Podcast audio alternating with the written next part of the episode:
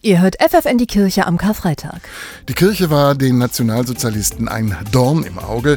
Während des Zweiten Weltkrieges hielten sie Hunderte von Geistlichen in Konzentrationslagern gefangen. Viele überlebten die Haft nicht.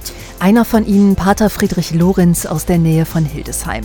Während des Krieges war er Kaplan in Stettin. Dort leitete er einen wöchentlichen Gesprächskreis, das sagt Thomas Schaffrede. Er ist Direktor des Hildesheimer Bistumsarchivs. Das waren Gesprächsabende vertraulicher Art, in denen man über Gott und die Welt gesprochen hat. Ein Kreis, in den die Gestapo dann einen Spitzel eingeschleust hat, weil das natürlich die Foren gewesen sind, wo man potenziell Gefahr befürchtete für das eigene System.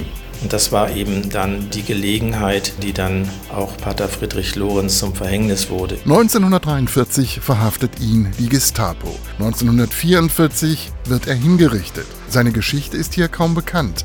Deshalb hat er jetzt in Hildesheim einen Stolperstein bekommen, eine goldglänzende Plakette im Pflaster des Bürgersteigs, die an ihn erinnert. Denn obwohl der Priester kein Widerstandskämpfer war, hat er doch auf seine Art gegen das Naziregime protestiert. Das ist eine absolute Diktatur der furchtbarsten Art und Friedrich Lorenz sagt eben, nee, es gibt noch was anderes. Es gibt Gott und das ist eben das Höchste. Er ist jemand, der auf die Menschen zugeht, der den Menschen zuhört, seinen ganz normalen Job macht, der weiterhin Rat und Hilfe gibt, der einfach da ist. Und genau das macht Friedrich Lorenz auch heute noch zu einem Vorbild, das sagt Thomas Scharf-Rede. Wenn wir sehen, dass sich jemand nicht irre machen lässt, sondern bei dem zu bleiben, was man selbst für richtig erkannt hat und wo man sagt, danach will ich leben. Und wenn man diese Erfahrung macht, ist das immer wieder etwas, wo man sagen kann, okay, der hat das geschafft, vielleicht schaffe ich das ja auch, bei meinem Weg zu bleiben.